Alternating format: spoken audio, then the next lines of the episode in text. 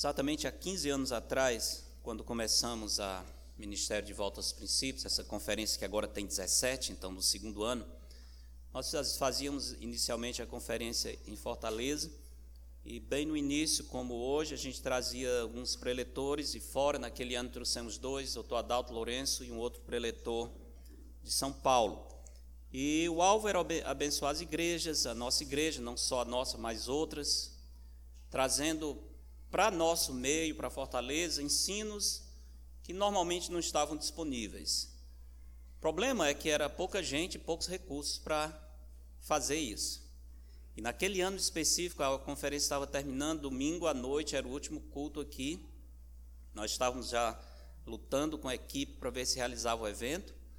E no domingo à tarde, os irmãos que estavam na, na, na, na coordenação lá no, no auditório onde estava acontecendo o evento, me chamaram e disseram, pastor, tem uma notícia, que foi, nós temos que pagar as passagens do preletor e dos preletores, nós temos algumas coisas a saudar, faltam R$ 3.200 que tem que aparecer até hoje à noite. Eu não tinha nem 200, imagina 3.200. Ainda brinquei, eu disse, eu tenho dois meninos, será que um deles vale esse valor? Não sei se a mãe não ia querer vender, né? Mas pelo menos podia vender um e ficar com o outro. Enfim, ah, ah, lembro que o Marcelo Fiuso estava, Marcelo, tu tem um carro, a gente vende o carro e paga, tu fica com troco, enfim. Mas o fato é que estava chegando o fim da, da conferência, os preditores voltavam aquela noite. Eles tinham comprado e tinham que receber o dinheiro da passagem. A gente queria dar uma oferta para eles, mas simplesmente não tinha recursos, né? Olhamos para um lado para o outro, e aí era, era um domingo à tarde, isso já no final da última palestra, eu disse, irmãos, eh, só tem um jeito, vamos orar. Aquela oração onde você diz assim, Deus pode, mas em tão pouco tempo. Mas nós oramos, e eu orei especialmente. Exatamente eu lembro o dia, a hora, o local onde eu estava e como eu orei. E naquele, pouco tempo depois, antes de terminar, chegou um irmão, não está mais aqui entre nós. Mas aquele irmão tinha sido demitido recente, tinha recebido ah, um valor de FGTS e ele vinha com uma oferta. Ele me deu um cheque e disse: Pastor, eu queria ajudar esse ministério hoje. Eu trouxe aqui uma oferta nesse cheque aqui. E quando eu abri o cheque, imagina quanto era. Exatamente, R$ 3.200. Isso foi dentro de uma hora mais ou menos, de, desde que nós oramos, antes que terminasse o evento, o Senhor trouxe milagrosamente. O coração do rei está nas mãos do Senhor, o coração de todas as pessoas está nas mãos do Senhor. E o Senhor respondeu assim de um modo assustador e emocionante. Eu estou contando esse testemunho, mas eu sei que muitos de vocês poderiam contar testemunhos semelhantes. De ter em algum momento ido aos pés do Senhor, em necessidade, olhando para um lado para outro, sem ver saída, e simplesmente pensando: Senhor, só posso pedir a Ti, eu não tenho de onde tirar. E Deus, na Sua graça e misericórdia, atendeu. A Bíblia fala de muitos servos do Senhor que clamaram ao Senhor do poço do abismo. Lembram Jonas dizendo: Do poço do abismo eu clamei ao Senhor, e tu ouviste a minha voz. Lembram os filhos de Israel quando estavam saindo do Egito? Deus os colocou em um beco sem saída. Deus os colocou em um beco sem saída. O Senhor gosta disso. O Senhor gosta de nos colocar em becos sem saída. O Senhor nos gosta de levar para o fundo do poço. Não é porque Ele nos gosta de ver em aflição. É porque quando estamos em um beco sem saída, ou estamos no fundo do poço, nós só recorremos a Deus não temos outras pessoas, a nossa força não resolve, e é naquele momento em que os nossos olhos se voltam para o Senhor. Em Êxodo, capítulo 14, temos essa história impressionante. Não vou pregar nela, mas serve muito bem para ilustrar essa situação em que Deus, Deus nos leva para momentos em que você está numa situação que parece que não tem saída. Você não chegou ali por acaso, não foi por azar, Não é Satanás que está controlando a sua vida, Deus está no controle. E Ele nos coloca nesses momentos assim porque Ele quer que nós aprendamos que Ele está presente, que Ele ouve orações, que Ele tem um caráter fiel, Ele não nega a si mesmo. Êxodo 14 nos fala dessa situação. Verso 1 diz: Disse o Senhor a Moisés: Fala aos filhos de Israel que retrocedam e se acampem de fronte de Piairote, entre Migdol e o mar, diante de Baal-Zephon. Em frente dele vos acampareis junto ao mar. Então Faraó dirá aos filhos de Israel: Veja que o Senhor está antecipando tudo. Vocês vão. Eu já sei o que Faraó vai pensar. Eu já sei o que Faraó vai pensar. O que, que Faraó vai pensar? Ele vai dizer: Estão desorientados na terra o deserto os encerrou. Endurecerei o coração de Faraó. Quem vai endurecer? Deus, o sujeito é Deus. Eu endurecerei o coração de Faraó, para que os persiga, e serei glorificado em Faraó. A dureza cora do coração do rei do Egito, a perseguição intensa é para a glória de Deus.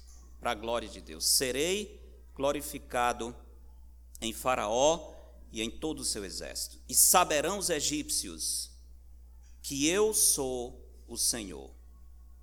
Eles assim o fizeram.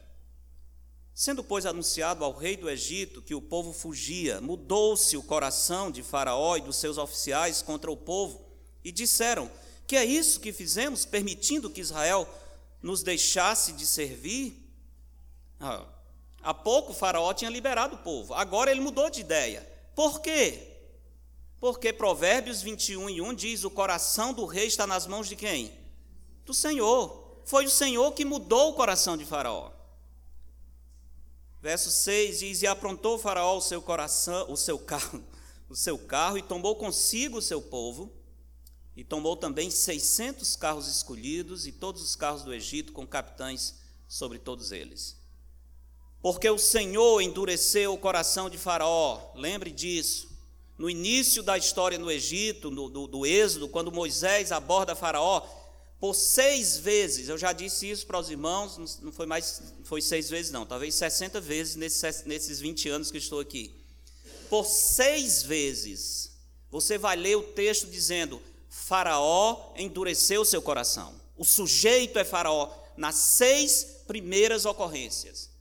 Depois disso, o texto diz: Deus endureceu o coração de Faraó. Faraó resistiu, resistiu, resistiu, virou as costas para o Senhor, chega ao ponto que o Senhor diz: Ok, agora é a minha vez de dizer: Eu não lhe quero mais. O Senhor endureceu o coração de Faraó. Deus tem misericórdia e paciência, mas o Senhor tem um limite em que a sua paciência precisa tomar uma nova direção. Então, o verso 8 diz: porque o Senhor endureceu o coração de Faraó, rei do Egito, para que perseguisse os filhos de Israel. Porém, os filhos de Israel saíram afoitamente. Perseguiram-nos os egípcios, todos os cavalos e carros de Faraó, e os seus cavalarianos, e o seu exército, e os alcançaram acampados junto ao mar, perto de Piairote, defronte de Baal-Zephon. E chegando Faraó, os filhos de Israel levantaram os olhos, e eis que os egípcios vinham atrás deles, e temeram muito. Então os filhos de Israel clamaram ao Senhor. Disseram a Moisés: Será por não haver sepulcros no Egito que nos tiraste de lá, para que morramos neste deserto? Por que nos trataste assim, fazendo-nos sair do Egito? Não é isso que te dissemos no Egito? Deixa-nos, para que sirvamos os egípcios pois melhor nos fora servir aos egípcios do que morrermos no deserto. Moisés, porém, respondeu ao povo: Não temais, aquietai-vos. É difícil se aquietar nessa situação, né? parece uma ironia. Moisés está dizendo: aquietai-vos. A agitação, o medo, a ansiedade, o pavor, os gritos de desespero não resolvem nada. Salmo 46, 10 diz o quê? Aquietai-vos e sabei que eu sou Deus. Sou exaltado entre as nações, sou exaltado na terra. O Senhor dos exércitos está conosco. O Deus de Jacó é o nosso refúgio. Aquietai-vos e vede o livramento do Senhor que hoje vos fará. Porque os egípcios que hoje vedes, nunca mais os tornareis a ver. O Senhor pelejará por vós, e vós vos calareis. Disse o Senhor a Moisés: Por que clamas a mim? Dize aos filhos de Israel que marchem. A história vocês conhecem. Filhos de Israel marcham. Marcham em que direção? Em direção ao mar. Em direção ao mar. Eles não tinham opção, eles tinham o mar diante deles, eles tinham Faraó e o seu exército atrás, e eles tinham o deserto. Vão para onde? O que, é que vai ser desse povo? Isso é literalmente um beco sem saída. Deus os colocou ali para mostrar que Ele tem poder muito além do que nós podemos pedir ou pensar. Quando Ele nos deixa diante do mar, e o único caminho é através do mar, Ele abre o mar e nós passamos. É assim que o nosso Deus age. Vamos pensar um pouco sobre oração. Hoje gostaria de voltar àquele nossa nossa sequência buscando ao Senhor de todo o coração e falando sobre oração. Se pensarmos um pouco sobre oração, precisamos reconhecer que existe um aspecto misterioso, difícil de explicar na oração. É difícil, por exemplo, explicar por que, que o nosso Deus sendo um Deus onisciente, isso é, ele sabe todas as coisas. Ele tem um plano eterno determinado. Todas as coisas, por menores que sejam, o Senhor já conhece. Se o Senhor já conhece, é porque ele mesmo tem controle. Não está na nossa mão. Não sou eu que decido. Jesus disse que até um pardal que cai, ele não cai sem o consentimento do nosso Pai que está nos céus. Quanto a vós outros, até o cabelo, os cabelos da vossa cabeça estão quê? Contados. Isso para mostrar o controle absoluto, o conhecimento específico de Deus em todas as coisas. Se Deus tem esse controle e esse conhecimento específico, a pergunta é: que diferença faz a oração? Não é? Eu vou orar? Para que orar? Se Deus já tem um plano. Para que orar se Deus é onisciente e sabe de todas as coisas? Eu sei que alguns, no seu fervor, sua espiritualidade talvez, costumam dizer que a oração move a mão que move o universo. Eu não gosto de dizer isso, porque passa a impressão de que a minha oração controla a mão de Deus. Não, isso não acontece. Não acontece. O Senhor não vai mudar os seus planos porque eu estou orando. É difícil equacionar soberania e o plano de um Deus onisciente com a necessidade das nossas orações. Irmãos, eu não tenho resposta para isso. Mas eu prefiro dizer que não tenho resposta a dizer que eu não devo orar e que a oração não tem efeito. Porque a Bíblia diz: muito pode por sua eficácia o quê? A súplica do justo. Paulo diz: orai sem cessar. Jesus diz: Pedi e dá-se-vos-á. Buscai e achareis. Batei e abri-se-vos-á. Jesus foi um homem que viveu em oração todo o tempo. Ele ensinou a oração. Eu prefiro dizer eu não sei responder do que dizer eu vou deixar de orar porque Deus é soberano. Se a minha doutrina da soberania de Deus destruía o meu fervor pela oração, eu não estou certo na maneira como estou vendo a soberania de Deus soberania de Deus não deve jamais destruir o nosso desejo de buscar o Senhor, de derramar o nosso coração diante dele e de confiar que o Senhor tem prometido, se orarmos segundo a sua vontade, ele nos ouve. Essa é a promessa do Senhor e ele é fiel. Queria então tentar responder a seguinte pergunta: por que Deus responde às nossas orações. E vamos fazer responder essa pergunta usando uma parábola do Senhor em Lucas, capítulo 11. Lucas, capítulo 11.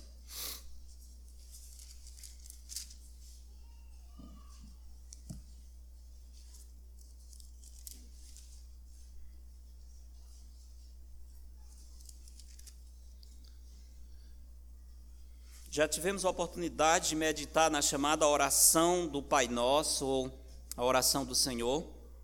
E esse contexto de Lucas 11 vem exatamente no momento em que o Senhor está orando e os discípulos pedem ao Senhor Jesus que lhes ensine a orar. Jesus já tinha ensinado no Sermão do Monte. Essa mesma oração foi dada enquanto o Senhor estava ensinando cerca de seis a sete meses antes desse momento. Aqui em Lucas 11, a oração é repetida de um modo resumido. Se você comparar com Mateus 6, em Mateus 6, no Sermão do Monte, o Senhor desenvolve um pouco mais. O assunto é o mesmo, o espírito é o mesmo, a lição é a mesma, mas o Senhor apresenta a oração, chamada oração dominical, de um modo resumido. Verso 1 do capítulo 11 diz: De uma feita estava Jesus orando em certo lugar. Quando terminou, um dos seus discípulos lhe, lhe pediu: Senhor, ensina-nos a orar, como também João ensinou aos seus discípulos. Já fazia tempo que eles andavam com o Senhor. Alguma coisa dessa vez despertou nesse discípulo, que nós não sabemos quem, não diz qual deles, talvez Pedro, mas um deles, dessa vez, lembrou que João havia ensinado seus discípulos a orar e resolveu pedir ao Senhor Jesus para ensiná-los a orar. Jesus vai responder com o mesmo ensino que ele havia dado há uns seis ou sete meses antes. Não é que a oração do Pai Nosso é para ser repetida sempre. Jesus usou duas vezes, mas ele não orou só duas vezes. Ele está repetindo aqui simplesmente porque os discípulos são tardios em aprender é simplesmente porque ele está querendo lembrá-los que aquilo que ele ensinou no Sermão do Monte continua valendo. Não mudou nada. É aquele mesmo espírito, mesmo conteúdo da oração. E o texto diz, verso 2: Então ele os ensinou: Quando orardes, dizei, Pai, santificado seja o teu nome, venha o teu reino, o pão nosso de cada dia dá-nos de dia a dia. Notaram que faltou a expressão seja feita a sua vontade, que aparece em Mateus 6, aqui não. Verso 4: Perdoa-nos os nossos pecados, pois também nós perdoamos a todo o que nos deve, e não nos deixes cair em tentação. Esse foi o ensino repetido, resumido da oração modelo. Disse-lhes ainda Jesus, ainda ensinando sobre oração: na mesma ocasião, ele deu os preceitos e agora ele vai ilustrar por meio de uma parábola, trazendo uma lição muito especial sobre a oração. Disse-lhes ainda Jesus: Qual dentre vós, tendo um amigo, e este for procurá-lo à meia-noite, e lhe disser: Amigo, empresta-me três pães, pois um meu amigo, chegando de viagem, procurou-me, e eu nada tenho que lhe oferecer. E o outro lhe responda lá de dentro, dizendo: Não me importunes, a porta já está fechada e os meus filhos comigo também já estão deitados. Não posso levantar-me para te os dar. Digo-vos que, se não se levantar para dar-lhes por ser seu amigo, todavia o fará por causa da importunação e lhe dará tudo o de que tiver necessidade. Vamos estudar um pouco essa parábola pensando nessa pergunta: por que Deus responde às nossas orações? Primeira parte aqui eu chamo de uma realidade inusitada. Verso 5 diz: começa com a pergunta: qual dentre vós? Qual dentre vós é o homem que, tendo um amigo, então veja bem a cena, você tem um amigo e você recebe alguém na sua casa, um outro amigo, você não tem a refeição para ele, e você vai em busca do seu amigo, pedindo, isso à meia-noite, pedindo que ele lhe empreste, nem está pedindo para dar, mas me empreste três pães, para que eu possa colocar diante desse meu amigo que chegou à meia-noite. Jesus diz: quem, quem é de vocês que imagina essa cena? você recebe um amigo à meia-noite, você vai na casa de um amigo pedir três pães para que possa alimentar o seu hóspede, e o seu amigo lá de dentro diz, assim: Não, não me importune, eu já estou deitado, a porta está fechada, os meus filhos estão comigo dormindo, eu não vou levantar para dar os pães. Às vezes a gente, por não conhecer bem o contexto da época a, em que Jesus viveu, a gente perde um pouco o senso de humor. Uma vez um irmão me perguntou, muitos anos atrás, tem gente que tem cada pergunta, né? Eu, um, um, uma pergunta que vale por 10. Mas ele disse, pastor, Jesus não achava graça, não.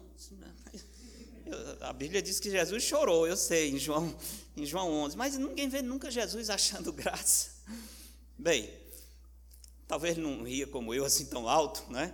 Eu acho que eu tenho que rir mais baixo para aparecer com Cristo. Mas Jesus tinha sim, em algumas das suas parábolas, ele passava um senso de humor que nós não pegamos, mas as pessoas que estavam ouvindo, com certeza, se eles não rissem assim de maneira muito declarada, mas eles ficavam com ar de riso, como, como que dizendo assim: que história ridícula, quem é que vai imaginar? uma loucura dessa. Imagina só: um homem recebe um amigo, vai pedir do seu amigo pão e o outro dizer: Eu não dou porque estou dormindo. Isso não faz o menor sentido. Eu acho que Jesus conta a parábola com esse toque de humor, para que essa expressão exagerada, meio ridícula, pudesse ficar gravada no coração deles. É como a parábola do credor incompassivo, que o homem devia milhares. A, a, dívida que Jesus coloca ali, ninguém podia dever nunca. Acho que quando Jesus diz assim: olha, o homem devia tanto, o povo deve ter ficado achando graça. Com certeza isso é ficção. Ninguém deve tanto. É impossível alguém dever tanto. É a mesma ideia aqui. Quem é que imagina uma cena dessa? Para nós, até parece fazer sentido. Ora, quem é que quer um amigo batendo na sua porta à meia-noite? Não, de jeito nenhum, isso é hora de alguém vir em casa. Bater, acordar meus filhos, não, que conversa é essa? Manda esse homem dormir, a fome passa, de manhã dá alguma coisa. Não, eu não vou. Isso é um absurdo. Nós pensamos assim, mas eles não pensavam assim. Não faz o menor sentido essa desculpa que o amigo que está dormindo, dorminhoco aqui, daria para o amigo que veio em busca de ajuda. Isso é algo completamente inusitado. Tanto que o Senhor começa com essa pergunta: Qual dentre vós pode imaginar uma coisa assim? É uma pergunta que exige uma resposta enfaticamente negativa. É a chamada pergunta retórica que traz nela a sua própria resposta. Qual é a resposta? Uma resposta enfática e negativa, como por exemplo, já que está em Lucas, vá para o capítulo 14 para ver outro exemplo onde Jesus começa com uma pergunta assim, retórica, esperando uma resposta negativa forte. Lucas capítulo 14, verso 5. A seguir lhes perguntou: Qual de vós, do mesmo jeito, qual de vós, se o filho ou o boi cair num poço, não o tirará logo, mesmo em dia de sábado? A tradução às vezes dificulta a percepção da pergunta, mas a gente podia ler essa pergunta da seguinte maneira: Você poderia imaginar um filho que cai em um poço e não é tirado imediatamente no dia de sábado? Sim ou não? Você imagina uma cena dessa acontecendo? O filho cai no poço e o pai não tira porque é sábado? Sim ou não? Não, absolutamente. Quem de vós vai imaginar uma coisa dessa? Os ouvintes de Jesus não precisam nem responder. A resposta já está aí. Jamais. Ninguém vai pensar uma coisa dessa. Um filho caiu no poço e eu não vou tirar porque é sábado. Isso é ridículo. Isso jamais iria acontecer. Lucas 15, outro exemplo. Lucas 15, verso, verso 4. Qual dentre vós é o homem que, possuindo cem ovelhas, e perdendo uma delas, não deixa no deserto as 99 e vai em busca da que se perdeu até encontrá-la. Pergunta do Senhor é: você imagina uma situação dessa? Um homem tem 100 ovelhas, ele sabe que perdeu uma, você acha que ele não vai deixar as 99 para ir em busca da que se perdeu? Ele deixaria essa perdida sem procurar? Não, absolutamente. Ninguém imagina uma coisa dessa. Se isso acontecer, com certeza o pastor deixa as 99 e vai em busca da que se perdeu. Ninguém imagina uma cena dessa acontecendo de forma diferente. É a mesma coisa na parábola que nós lemos. Qual de vós é o homem que, tendo um amigo, recebe alguém à meia-noite, vai pedir pão e vai receber uma resposta como essa que aparece aqui? É absurdo isso. Por quê? Por causa da, das normas de hospitalidade oriental. Praticar hospitalidade era um dever social, era uma coisa muito importante. Lembra que essa cultura ela é regida por meio da, dos princípios de honra e vergonha. Se há uma coisa que eles prezavam era pela honra e pela vergonha. As pessoas tinham muito cuidado para não serem vistos como pessoas desonradas, pessoas que não tinham vergonha. Então, nesse caso aqui, a hospitalidade entra de uma maneira muito forte. Por exemplo, lembram no caso de Jó, de Jó não, de Ló, quando ele recebe aqueles anjos, eles iam ficar à noite na praça, e Ló diz: Não, senhor, não fiquem na praça, venham para minha casa. Eles entram, os homens de Sodoma e Gomorra cercam a casa querendo abusar. A cena é terrível, são os homens, não somente os homens, não só homens adultos, tem jovens, tem meninos, todos os homens da cidade, inclusive, muito provavelmente crianças, cercam a casa porque querem abusar dos dois anjos. Já pensou nisso? Imagina isso. E o que é que Ló diz? Não façam isso. Ele está, ele está debaixo do meu teto. Eu tenho o dever de protegê-los. Eu sou o hospedeiro desses dois. Imagina eu não proteger, eu não, não, dar, não ter cuidado com os meus hóspedes. Não faça uma coisa dessa. Eu tenho duas filhas virgens, mas não toquem nesses homens. Seria um ato de tremenda desonra eu não cuidar dos meus hóspedes. Essa norma de hospitalidade era algo muito forte. Mesmo o Senhor disse para cuidar dos estrangeiros, lembram? Era algo que na lei de Moisés o Senhor repetiu várias vezes.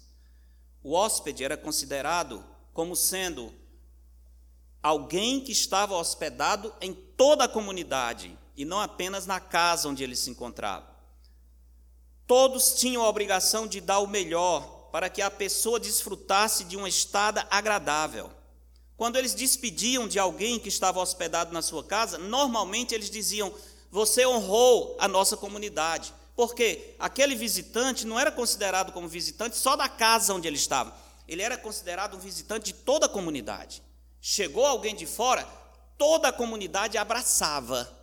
Era uma norma de hospitalidade. Ele está sendo hospedado por todos nós. O hóspede, portanto, era trazia, devia ser bem tratado porque ele iria honrar dessa forma toda a comunidade. A pessoa a quem o pedido está sendo feito na parábola é importante, trata-se de um amigo pedindo ajuda a outro amigo. Verso 5 diz: Qual de, dentre vós, tendo um amigo, e este for procurá-lo à meia-noite, lhe disser: Amigo, empresta-me três pães. Não é qualquer vizinho. Todos os vizinhos tinham a obrigação de atender a um pedido desse. Muito mais esse, que é um amigo. Ele está chegando para um amigo para atender a necessidade de um outro amigo. Seguindo as normas de hospitalidade oriental, independente da hora, se alguém recebesse um hóspede em sua casa o hospedeiro tinha o dever de lhe oferecer o melhor que existisse em toda a comunidade. Era esperado, por exemplo, que ele colocasse diante do seu hóspede um pão fresquinho. Não podia ser o pão de ontem, não podia ser algo que ele estivesse em casa guardado. Tinha que ser o pão que, tinha, que fosse assado mais recente. Como é que eles sabiam onde é que estava o pão mais fresquinho naquela comunidade?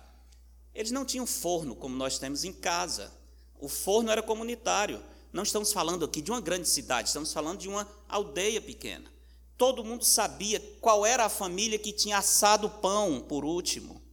Então, quando recebia um hóspede, ele ia na casa daquele que assou o pão por último e dizia: Me arranje os seu, seus pães. No caso aqui, ele pede três pães, porque você é quem tem o melhor pão da comunidade. O pão que foi assado por último. E eu tenho um hóspede, que não é só meu, é nosso. Nós temos que dar o melhor para ele. Entende? Ele vai na casa certa para conseguir o melhor pão que fosse possível. A situação em que o pedido está sendo feito é uma visita inesperada que chega em casa à meia-noite. Se o que, como é que alguém chega à meia-noite? É simples. Lembra que estamos aqui numa região deserta. Era muito comum as viagens serem feitas à noite, ao invés de dia. É muito quente durante o dia. Se bem que no Líbano e Israel, devido às elevações, era mais possível se viajar de dia. Mas no Egito, na Jordânia, na Síria, aquela região mais seca ainda, todas as viagens basicamente eram feitas à noite. Então, era de se esperar que um amigo chegasse à noite em casa. Nesse caso aqui, a surpresa maior, porque é na Palestina, normalmente havia a possibilidade de passar na casa de um amigo durante o dia, mas esse chega à meia-noite, sem avisar. O hospedeiro não tem o que será mais adequado para a hospitalidade, tanto que ele diz assim: ah, Meu amigo, chegando de viagem, procurou-me e eu nada tenho que lhe oferecer. Isso não quer dizer com isso que ele não tem nada para dar ao seu visitante. Isso quer dizer, eu não tenho o melhor que nós podemos dar. E a, a, o costume da época era, quando alguém recebia um hóspede, ele saía visitando as casas, pegando o que ele sabia que tinha de melhor. Quem tinha o melhor cálice, emprestava. Quem tinha a melhor toalha para colocar na mesa, no divã, emprestava. Quem tinha as melhores azeitonas, dava. Quem tinha o melhor pão, dava. Eles tinham que fazer o melhor. E ninguém se recusava, porque isso era parte da norma de hospitalidade naquele tempo pedido que está sendo feito também é um pedido que não pode ser recusado. Ele está pedindo emprestado três pães. Olha, ele podia até pedir outras coisas, mas ele está pedindo pão. Pão é a base da alimentação, não somente a base da alimentação do Oriente. O pão funciona como garfo, como faca, como colher. É, basicamente, eles usam pão, eles colocam o pão diante do, do visitante corta um pedaço, eles não usam colher, aquele pão é colocado, molha no prato comum, se tem um molho, se tem um azeite, então usam muito azeite, então tira um pedaço de pão que você pode comer de uma vez, porque não, não é esperado que fique mordendo e colocando no prato comum, você molha o seu pedaço de pão e engole. Corta outro pedaço, faz a mesma coisa. O pão era essencial sem ter o pão, não só faltava a base da alimentação, como faltava um instrumento para comer. Eles comiam com pão como a gente usa garfo e faca. Então, o pedido era realmente algo que não podia ser recusado. Não somente esperava-se que a pessoa concedesse o pão, mas no final do verso 8, diz assim: lhe dará tudo o de que tiver necessidade. Era esperado que qualquer coisa que fosse necessária para que o visitante se sentisse bem, toda a comunidade devia colocar à disposição do hóspede. Situação completamente inusitada. A reação do amigo que está dormindo, essa é uma reação completamente inesperada. O outro lhe responde, diz no verso 7.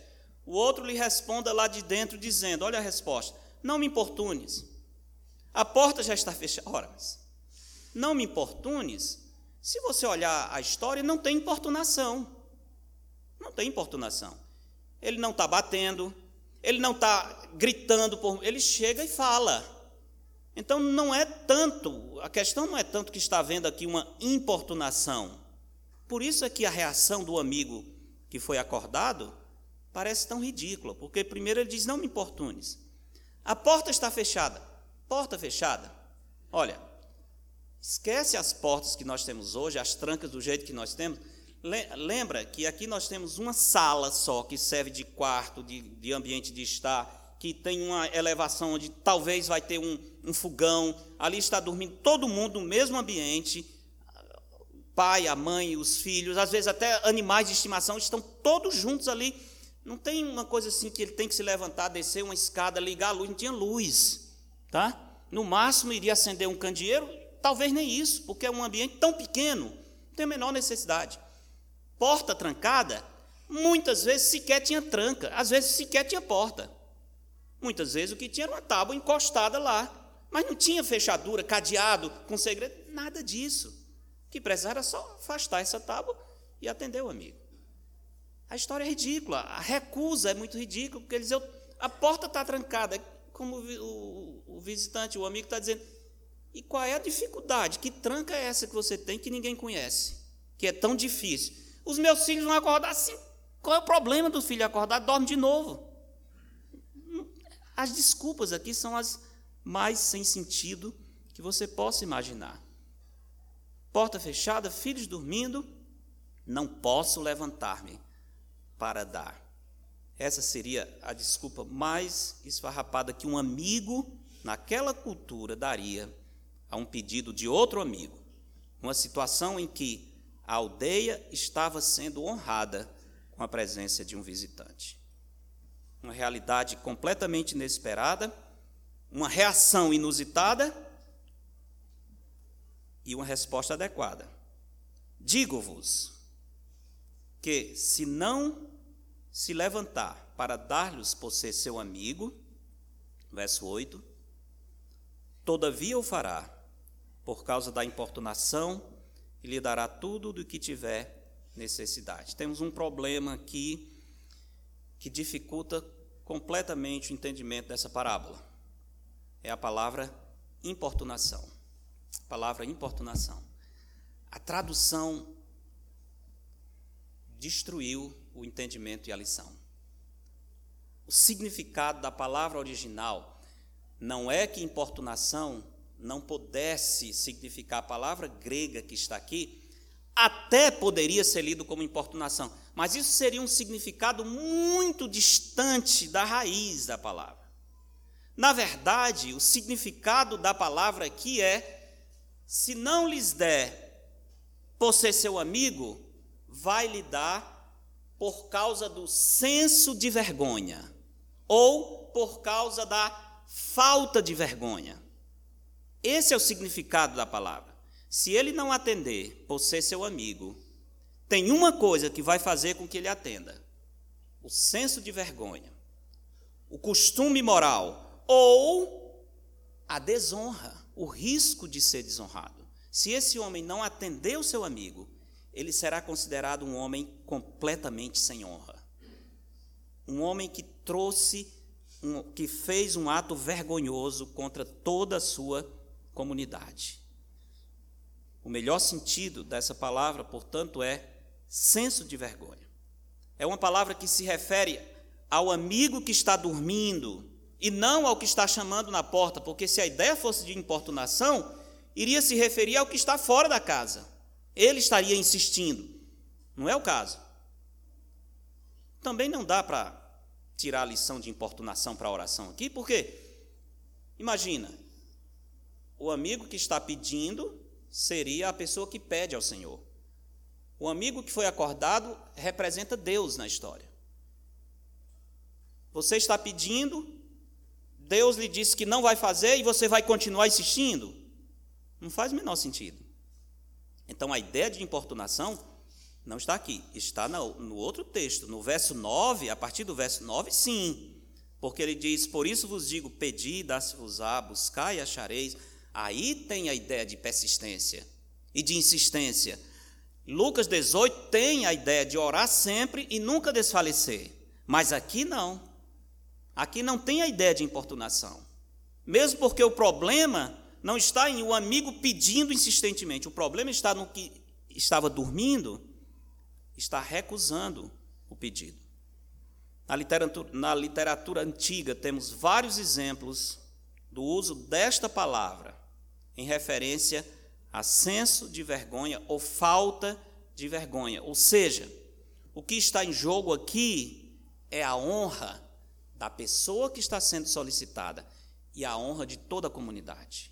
Se esse homem não atender o pedido do seu amigo, ele será considerado um homem sem vergonha, um homem sem pudor, um homem que trouxe desgraça para toda a comunidade. Havia situações em que alguém que fizesse isso era expulso da comunidade, porque eles não queriam receber mal um visitante. Eles não admitiam que uma pessoa com esse comportamento continuasse morando na comunidade. O que Jesus está dizendo é: se o homem que foi acordado não atender por ser amigo, ele vai atender por causa do senso de vergonha. Ele vai atender por causa da desonra que ele vai sofrer, porque ele tem um nome a zelar, porque ele não quer ser conhecido como uma pessoa desonrada, por causa do seu próprio caráter, porque ele não quer ser reconhecido como alguém que desonrou a comunidade, não. Ele quer zelar pelo seu nome, ele quer zelar pelo nome da comunidade, ele vai atender, porque ele é uma pessoa que precisa cuidar da sua reputação. Essa é a ideia que está por trás aqui. E é exatamente essa ideia que dá todo o sentido da lição que o Senhor está trazendo por meio dessa parábola. O problema é como imaginar que essa ideia de falta de vergonha aplicada ao amigo que está em casa poderia representar a Deus a quem dirigimos as nossas orações? Muitas vezes, as pessoas estudando esse texto, eles pensavam, não dá para colocar falta de vergonha, porque a pessoa dentro de casa representa a Deus, então estaríamos atribuindo a Deus algum senso de falta de vergonha. Eles começavam a achar que era difícil colocar o sentido mais próximo da palavra, então procuraram a ideia de importunação, porque existe ensino de importunação, mas não nesse texto. O que houve é que não pegaram bem a ideia. Eles não pegaram bem a ideia. A lição sobre a oração aqui é a seguinte: por que Deus responde à oração do seu povo? Deus responde não apenas para suprir as nossas necessidades, embora Ele leve em conta as nossas necessidades, mas antes de nos atender, porque deseja suprir as nossas necessidades, Deus nos atende porque Ele tem um nome a zelar. Deus nos atende para a sua própria glória. Deus nos atende porque Ele é um Deus de honra, de vergonha, de caráter. Porque Ele disse que vai atender, Ele é fiel, Ele não pode negar a si mesmo. Deus responde porque Ele é um Deus que zela pelo seu caráter. Lembra que o primeiro pedido na oração do Pai Nosso é: Pai Nosso que estás nos céus, santificado seja o teu nome. Deus atende às orações porque Ele quer santificar o seu nome. Ele quer reverenciar a sua própria glória. Essa é a resposta. Porque Deus responde às nossas orações. Ele tem um caráter, ele tem um nome, ele não quer colocar sua reputação em jogo. E a promessa é que se pedirmos alguma coisa, segundo a sua vontade, ele nos ouve. Deus responde porque ele é um Deus de caráter. Antes de tudo, Deus nos responde por causa dele mesmo. Por causa dele. Isso, irmãos, deve trazer para nós um senso de confiança. Deus não está respondendo por minha causa. Deus não está respondendo pela maneira emotiva como eu estou suplicando. Deus não está respondendo porque eu estou precisando de mais. Tudo isso pode entrar, mas no final das contas, Deus responde pelo seu caráter, por causa do seu caráter. Ele é um Deus que tem um nome a zelar. Por isso, ele atende às nossas orações. Isso deve nos animar a orar ao Senhor. Não estamos orando aos ídolos mortos. A diferença entre o nosso Deus e os falsos deuses é que os deuses dos povos não passam de ídolo. Salmo 115 diz: Eles têm olhos e não veem, têm ouvidos e não ouvem, tem nariz não cheiram, suas mãos não apalpam, os seus pés não andam, som nenhum lhe sai da garganta. Por quê? Porque os deuses dos povos não passam de ídolos, o Senhor, porém, fez os céus, glória e majestade estão diante dele, força e formosura no seu santuário. Por isso o salmista diz: tributai ao Senhor glória e força, tributai ao Senhor a glória devida ao seu nome, trazei oferendas, entrai nos seus átrios, porque grande é o Senhor e muito digno de ser louvado. Esse é o nosso Deus. Antes, Paulo diz: vocês eram guiados aos ídolos mudos, hoje vocês clamam a um Deus vivo, a um Deus que responde, que interage com o seu povo. Por isso, irmãos, oremos ao Senhor. Oremos. Vamos pedir, vamos buscar, vamos bater. O nosso Deus vai responder, porque Ele zela pelo seu próprio nome. Por isso, o salmista diz: De manhã, Senhor, ouves a minha voz. De manhã te apresento a minha oração e fico esperando. Por quê? Porque o Deus não é morto e Deus tem um nome a zelar. Eu vou orar e eu vou esperar no Senhor. Eu vou orar pela manhã e ficar aguardando a sua resposta. Por isso, Davi diz: Ó oh Deus, tu és o meu Deus forte. Eu te busco ansiosamente. Por que, que eu busco ao Senhor ansiosamente? Porque Deus é o meu Deus forte, porque eu conheço o Senhor. Ó oh Deus, tu és o meu Deus forte, eu te busco ansiosamente. A minha alma tem sede de ti, o meu corpo te almeja como terra árida, exausta, sem água. Assim eu te contemplo no santuário para ver a tua força e a tua glória, porque a tua graça é melhor do que a vida. Os meus lábios te louvam. Esse é o nosso Deus. Esse é o Deus a quem nós dirigimos as orações, irmãos não são dirigidas a um ídolo morto, é o Deus vivo que fez os céus e a terra. É o Deus que promete, por causa do seu caráter, do seu nome santo, por causa da sua glória, por causa do seu próprio ser, ele atende as orações do seu povo. Ele atende. Invoca-me e te responderei. Anunciar-te-ei coisas grandes e ocultas que não sabem. Estamos invocando? Estamos invocando? Invoca-me, eu preciso invocar. Invoca-me no dia da angústia, e eu te livrarei, e tu me glorificarás. Salmo 50 e 15. Pergunta final é: como está a sua vida de oração? Como está a sua vida de oração? A nossa oração é diretamente proporcional à visão que nós temos de Deus.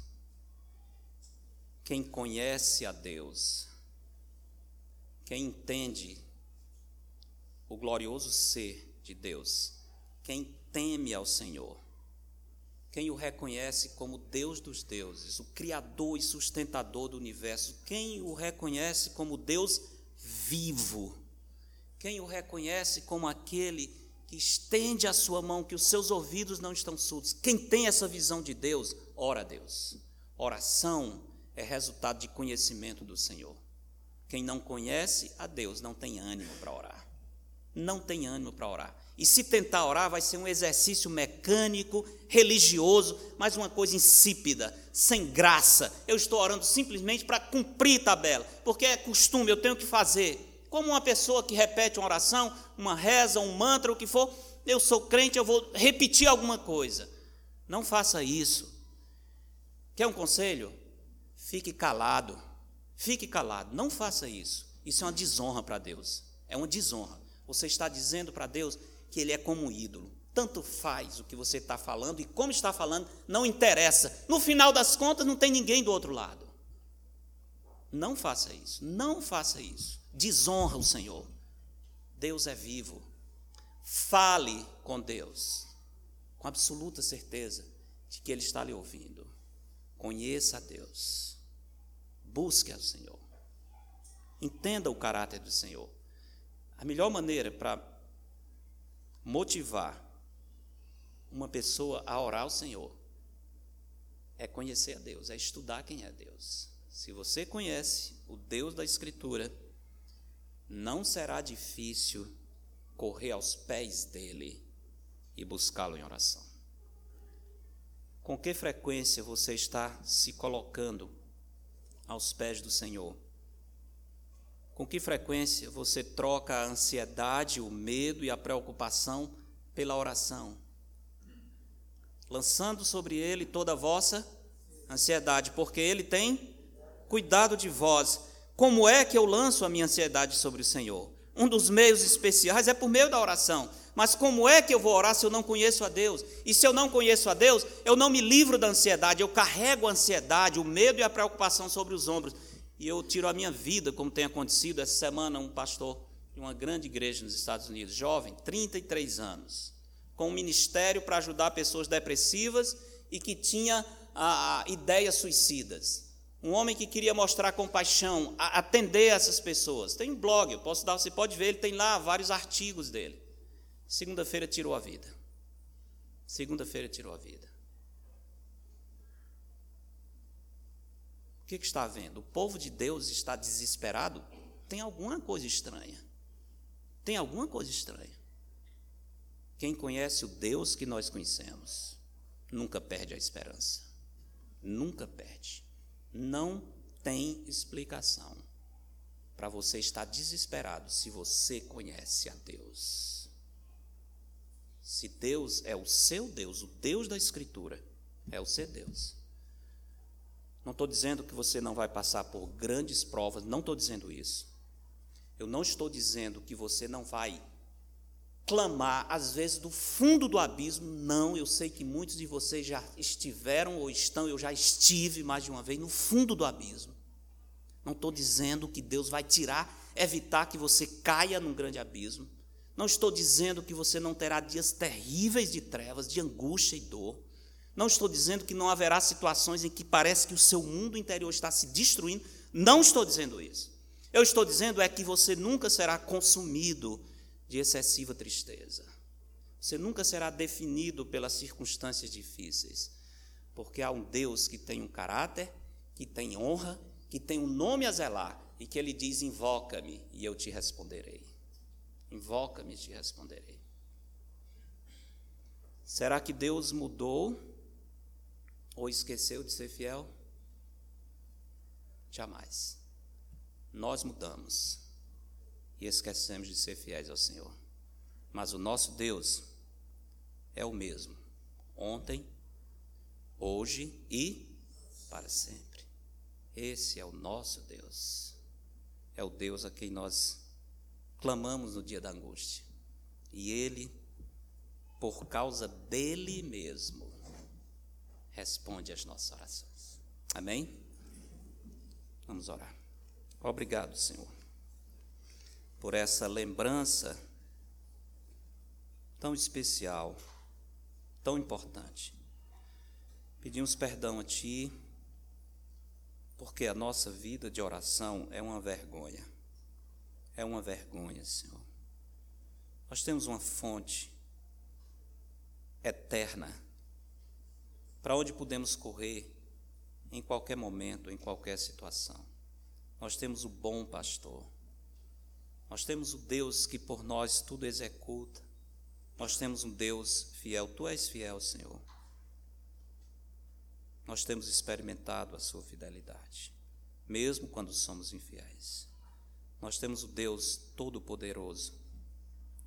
Tu és o Criador e sustentador de todas as coisas. Tu és o Deus que reina eternamente. O teu trono, Senhor, é sobre todos. Tu és o Deus para quem não existe nenhum impossível. Tu és o Deus que não deixa cair por terra nenhuma das tuas promessas. Tu és o Deus que atende o aflito, que nos socorre na hora da dor. Tu és o Senhor que nos escuta quando clamamos do poço do abismo. Não existe abismo profundo onde a nossa voz, mesmo que fraca, não alcance os teus ouvidos. Tu és o nosso Deus. E nós, Senhor, e nós.